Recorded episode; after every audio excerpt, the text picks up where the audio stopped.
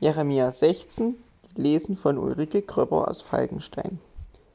Und des Herrn Wort geschah zu mir. Du sollst dir keine Frau nehmen und weder Söhne noch Töchter zeugen an diesem Ort.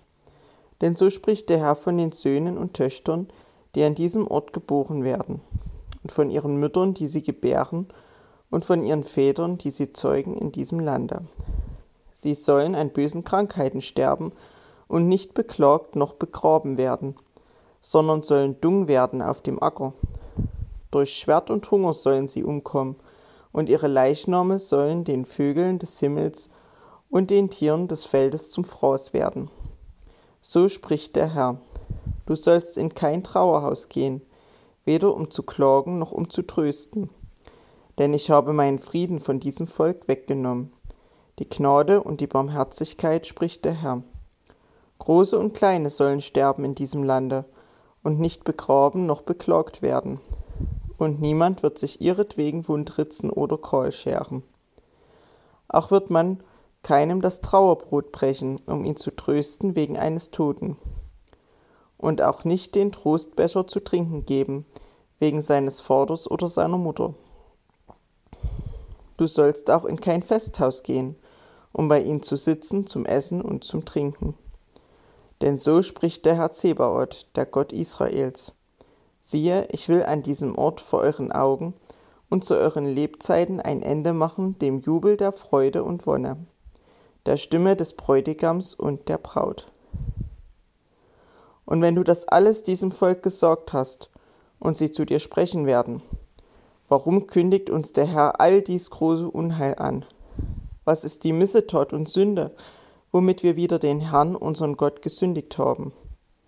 So sollst du ihnen sagen, weil eure Väter mich verlassen haben, spricht der Herr, und anderen Göttern nachgelaufen sind, ihnen gedient und sie angebetet, mich aber verlassen und mein Gesetz nicht gehalten haben. Ihr aber noch ärger tut als eure Väter. Denn siehe, ein jeder wandelt im Starrsinn seines bösen Herzens, so dass er mir nicht gehorcht. Darum will ich euch aus diesem Land stoßen, in ein Land, das weder ihr gekannt habt, noch eure Väter. Dort werdet ihr anderen Göttern dienen, Tag und Nacht, denn ich will euch keine Gnade erweisen. Darum siehe, es kommt die Zeit, spricht der Herr, dass man nicht mehr sagen wird, so war der Herr lebt, der die Israeliten aus Ägyptenland geführt hat, sondern so war der Herr lebt, der die Israeliten geführt hat aus dem Lande des Nordens, und aus allen Ländern, wohin er sie verstoßen hatte.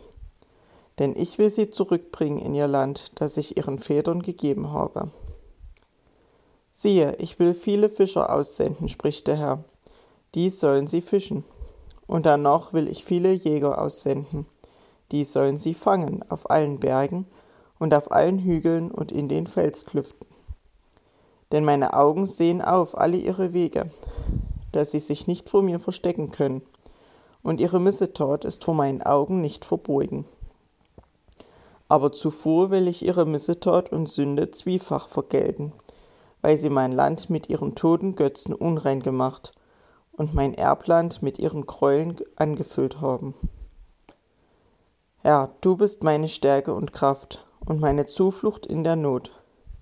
Die Völker werden zu dir kommen von den Enden der Erde und sagen, nur Lüge haben unsere Väter gehabt, nichtige Götter, die nicht helfen können. Wie kann ein Mensch sich Götter machen? Das sind doch keine Götter. Darum siehe, diesmal will ich sie lehren und meine Kraft und Gewalt ihnen kundtun, dass sie erfahren sollen, ich heiße der Herr.